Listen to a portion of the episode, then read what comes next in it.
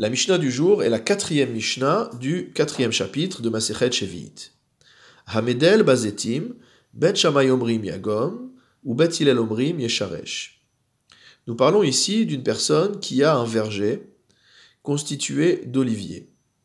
Et comme nous le dit le Barthénora, mekoravim ze la ze lorsque les oliviers sont trop proches les uns des autres, Notel echad ou maniar shnaim. On va enlever un arbre et en laisser deux. O notel shnaim ou maniach echad. Ou alors, dans un autre cas, on va en enlever deux et en laisser un. Kedesh et igdal veit abe, pour que celui qui reste puisse grandir correctement et épaissir. La question qui se pose est de savoir comment on a le droit d'enlever ces arbres. Donc Amédel Bazetim, celui qui vient enlever des arbres, qui vient mot à mot éclaircir la concentration d'arbres euh, d'olivier dans son verger, Bet Shammai Omrim, d'après Bet Shammai, Yagom.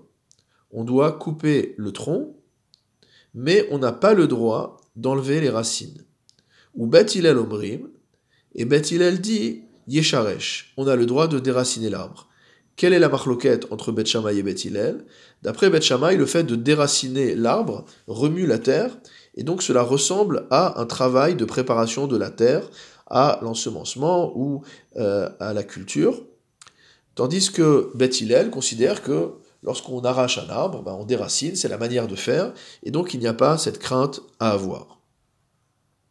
Ou bemachalik ad Par contre, Bet sera d'accord avec Bet Shammai, à savoir que d'après Bet Hillel, on n'aura pas le droit de déraciner les arbres dans les cas où on est machalik. Machalik, ça veut dire quoi? Ça veut dire qu'on aplanit le sol.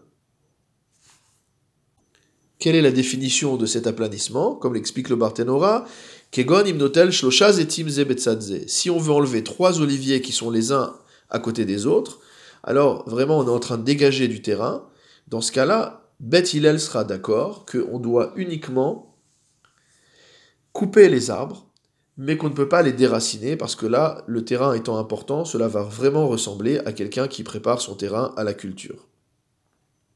Ezeu Hamedel, qu'est-ce qu'on appelle réduire la concentration d'arbres dans son verger? Qu'est-ce qu'on appelle éclaircir son verger? Echad c'est le fait d'enlever un ou deux arbres. Hamachalik, qu'est-ce qu'on appelle aplanir le terrain.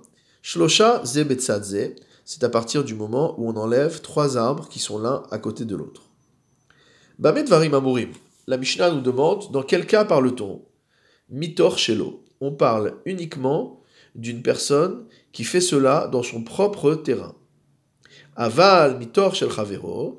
Mais si jamais il réalise ce travail dans le terrain d'une autre personne, af hamahalik yesharesh même celui qui voudrait aplanir, c'est-à-dire qui voudrait enlever trois arbres, aura le droit de les déraciner.